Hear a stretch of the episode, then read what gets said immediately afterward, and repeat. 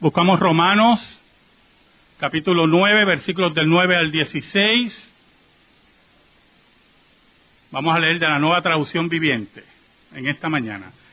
Y vamos a hablar de la elección de Dios y la reprobación de Dios. Como empezamos la semana pasada, el apóstol Pablo que nos habla, que le escribe a los romanos, aclarando, puntualizando que solamente hay un pueblo de Dios, que los verdaderos israelitas son aquellos que Dios ha llamado para arrepentimiento, que el verdadero Israel es aquel que ha sido circuncidado del corazón. Pero él empieza, como vimos la semana pasada, aclarando que él amaba a Israel. Pero el amor que él tenía por Israel no podía comprometer la verdad del Evangelio. No podía comprometer la verdad de la soberanía de Dios. No podía comprometer la palabra que nunca se equivoca. Y vimos cómo poco a poco nos llevaba por la historia de la salvación en el Antiguo Testamento y explicaba punto por punto por qué lo que él enseñaba era revelación de Dios y era correcto. Ahora, el apóstol Pablo quiere dar más pruebas. El apóstol Pablo quiere recalcar lo que Dios dice en su palabra. El apóstol Pablo quiere dejar claro que Dios es el único soberano. Oramos. Gracias te damos, Señor. Perdona nuestros pecados. Te hemos sido infiel, pero tú permaneces fiel. Escóndenos bajo la sombra de la cruz, para que tu nombre sea proclamado llega el corazón de los tuyos para que redargullas y corrijas. Llega el corazón de aquellos que le ha llegado la hora por tus actos soberanos y tu decreto de recibir fe y creer en Jesucristo. Ayúdanos en esta mañana y que tu nombre sea proclamado por Cristo Jesús. Amén y amén. El versículo 9, el apóstol Pablo nos dice, pues Dios había prometido, recuerde que estoy leyendo de la nueva traducción viviente, Dios había prometido, volveré dentro de un año y Sara tendrá un hijo. Y el apóstol Pablo recalca que el Dios de la Biblia es el Dios de las promesas, el Dios del pacto, el Dios que cumple su palabra. Sara, una mujer anciana, Sara, una mujer estéril, allí estaba presente Dios porque Dios iba a cumplir su palabra y su promesa a Abraham. El Dios que no se equivoca. Pero la línea del apóstol Pablo, el énfasis del apóstol Pablo, lo que persigue es que entienda el judío, que entienda el que lee y escucha, que el que es salvo, que el que pertenece al cuerpo de Cristo, aquel que pertenece al verdadero Israel, la verdadera descendencia, como vimos la semana pasada,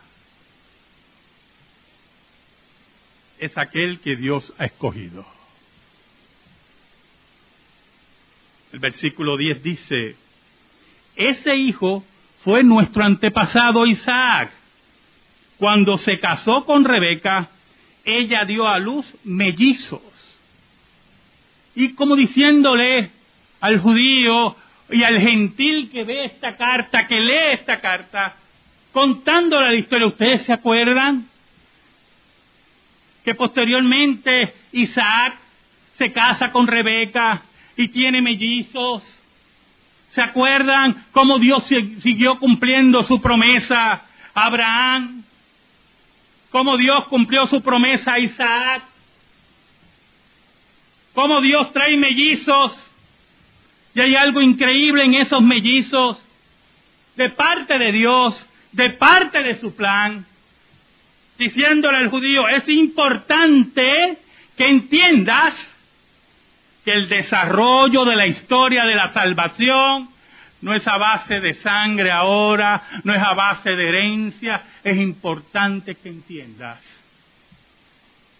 que todo ocurre porque Dios lo ha decretado.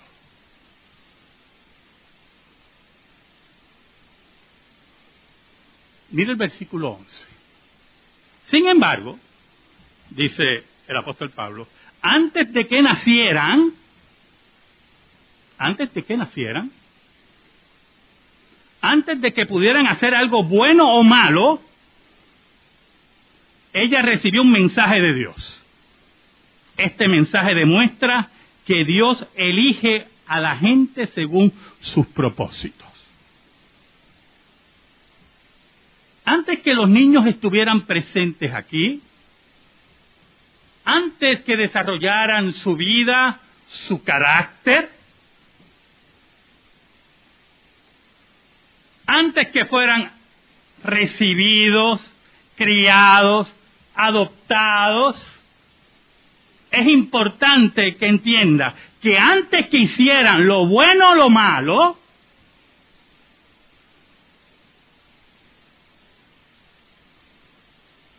es importante que entiendas, Rebeca, el siguiente mensaje. ¿Sabe, hermanos?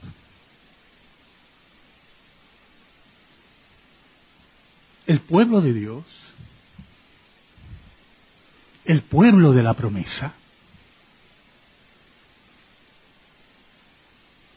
el pueblo que se rinde a los pies de Cristo y del Dios verdadero, es aquel que antes que hicieran lo bueno y lo malo, ya Dios había determinado su destino.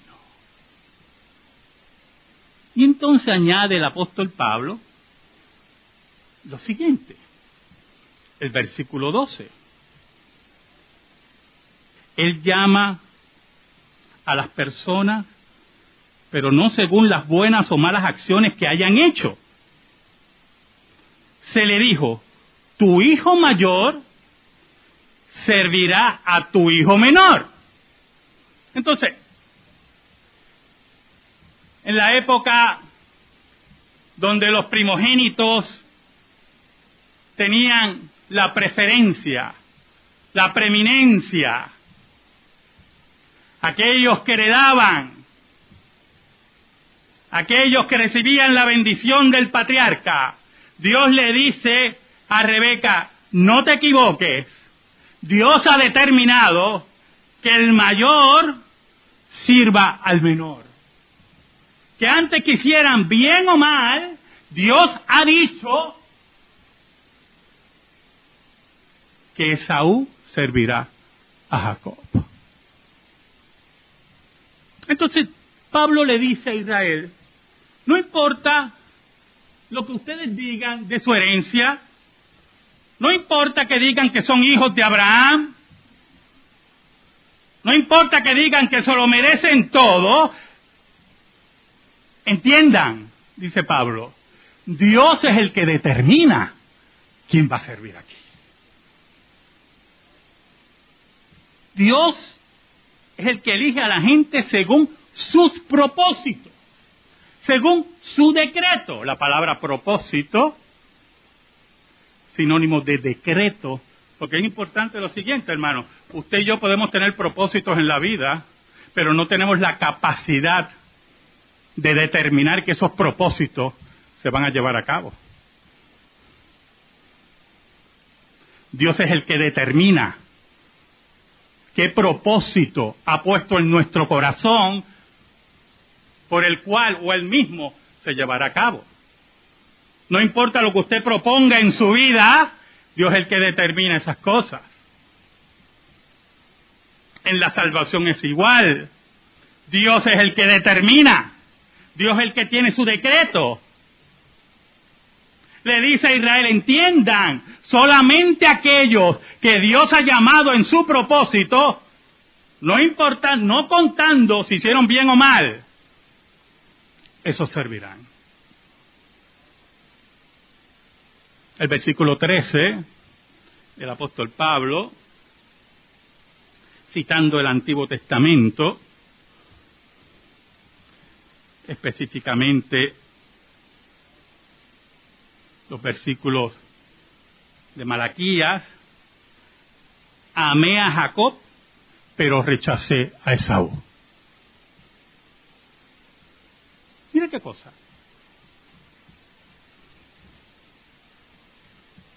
Dios, desde la eternidad, decidió amar a Jacob, ponerlo al frente del pueblo de Dios, y aunque no era el primogénito, Esaú le tenía que responder a Jacob. Porque Esaú no fue el escogido de Dios, está diciendo el apóstol Pablo.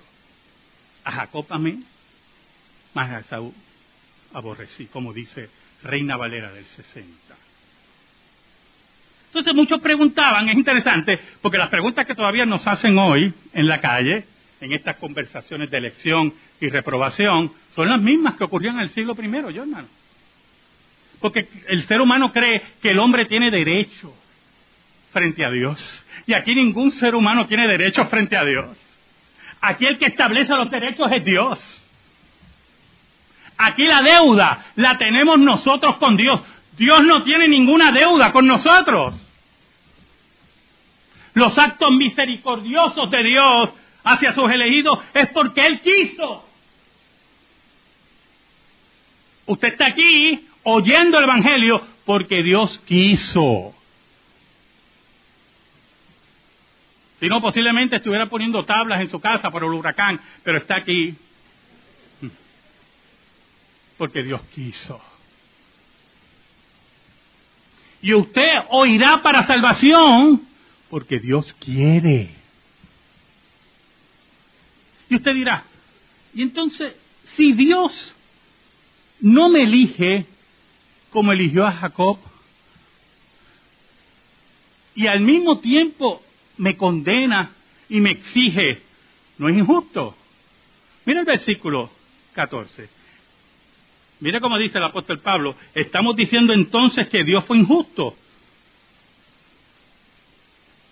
Por supuesto que no, dice el apóstol Pablo. Dios no fue injusto. Pero lo interesante de la contestación del apóstol Pablo, él no entra a explicar. Él no dice, mira, no fue injusto porque, ¿verdad? Lo que pasa es que él vio que tú no ibas a creer cuando el texto dice que no habían hecho aún ni bien ni mal. Lo que pasa es que posiblemente nada de eso. El apóstol Pablo nos dice en el versículo 15, pues Dios le dijo a Moisés, tendré misericordia de quien yo quiera y mostraré compasión con quien yo quiera. ¿Y usted sabe lo que está hablando ahí? De los derechos de Dios. ¿Sabe algo, hermano? El calvinismo,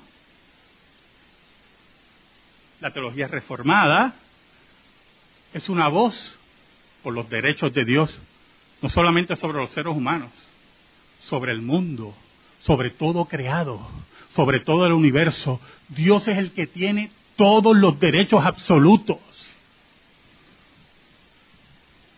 Y el calvinismo recoge en el siglo XVI esas grandes verdades reveladas en las escrituras y le dice al mundo, Dios es soberano. Solo a Él es la gloria. Solo Él tiene misericordia. Y el apóstol Pablo le dice a los romanos, a los judíos, a los gentiles, Dios tiene misericordia del que Él quiere. Vuelvo a repetir el versículo 15. Pues Dios le dijo a Moisés, tendré misericordia de quien yo quiera y mostraré compasión con quien yo quiera. ¿Qué le está diciendo el pueblo judío? No se crean, porque son descendientes de Abraham. Usted tiene derechos aquí.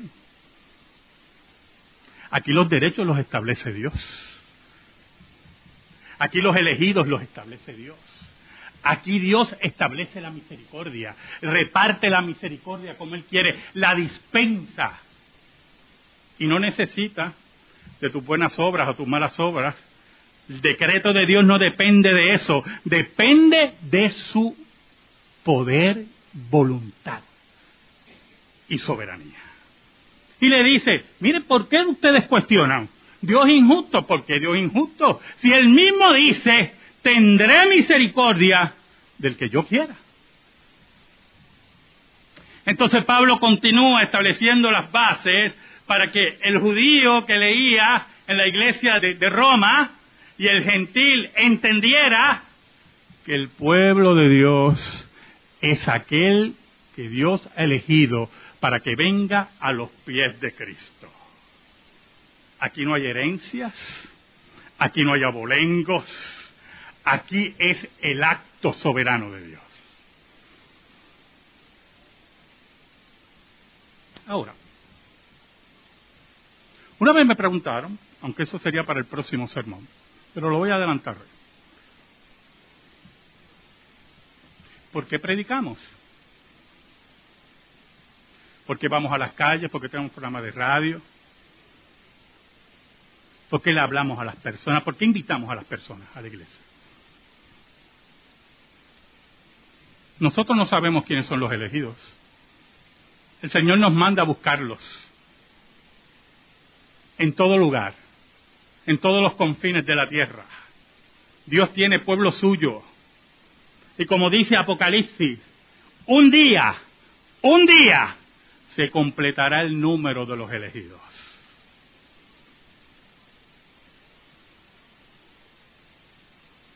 Por eso el apóstol Pablo en el versículo 16 dice, por lo tanto, es Dios quien decide tener misericordia. ¿Usted oyó eso? Es Dios el que decide tener misericordia. ¿No fue usted el que escogió a Cristo? Eso lo decimos regularmente, ¿verdad? Y no hay ningún problema. Es como decir, el sol salió, aunque sabemos que el sol no salió, ¿verdad? Decir, pues, un día yo acepté a Cristo. ¿Sabe lo que dice el apóstol Pablo en Gálatas? Y es interesante porque él mismo se corrige en la carta, en ese mismo versículo. Dice el apóstol Pablo en Gálatas, pero cuando conocimos a Dios, y ahí mismo se corrige y dice, mejor dicho, cuando fuimos conocidos por Dios. Porque el Dios es el que tiene misericordia, Dios es el que elige, Dios es el que reprueba. Usted está aquí porque Dios quiere.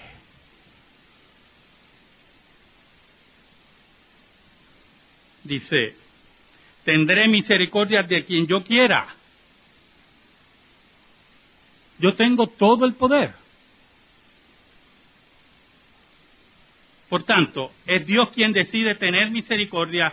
No depende de nuestro deseo, mire qué interesante, ni de nuestro esfuerzo.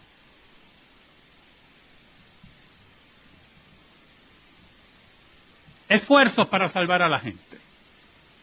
¿Usted los ha visto? Le voy a contar varios esfuerzos para salvar a la gente. Como si nosotros tuviéramos poder de salvar a la gente. Que eso lo he contado a mis estudiantes de seminario hace muchos años. Ese es uno. Aquí una asociación evangelística muy famosa alquiló varios cines para dar una película cristiana. El plan era, después de la película, hacer el famoso llamado al altar en el cine. Pero la persona que estaba encargada, mire qué interesante, decía, nos instruía y señalaba algunos. ¿A qué cine tú vas? A tal, aquel tiempo pues eran otros cines. A tal cine voy. Pues tú eres, cuando se haga el llamado, tú te vas a levantar y vas a pasar al frente.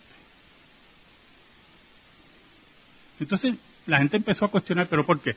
Porque pues, la gente tiene miedo de pasar al frente y vamos que varios, varios de ustedes pasen al frente como convirtiéndose y la gente va a perder el miedo. Otro, este está bueno. Oiga, este, este, este es bueno. Había otro famoso evangelista aquí que cuando hacía los famosos llamados al frente hacía conteos regresivos. Y él decía, le falta, faltan 10 segundos, pasa al frente. Entonces, pero ese segundo tardaba dos minutos. Y después decía, faltan nueve, faltan ocho. Y yo decía, pues por lo menos va más rapidito, pero entonces detenía en el siete. Porque como ese era el número de Dios. ¿Quién le dijo a esas personas que nosotros convertíamos? Si el Dios de la Biblia es el que tiene misericordia, como Él quiere. Es el que determina todas las cosas. Es el que tiene el corazón de los hombres en su mano. El apóstol Pablo nos dice, no depende de nuestro deseo ni de nuestro esfuerzo. Hermanos, depende de la misericordia de Dios con los suyos. ¿Sabe algo? Israel tenía que entender eso. Los judíos tenían que entender eso. Israel tenía que escuchar a Dios. Odiaban a Pablo, odiaban la iglesia, pero tarde o temprano, como vemos, la verdad de Dios resplandeció. Amén. Gracias te damos, Señor. Te pedimos, Señor, en el nombre de Jesús, que esta palabra quede en nuestra vida y en nuestro corazón. Por Cristo Jesús. Amén. Estamos en silencio, hermanos.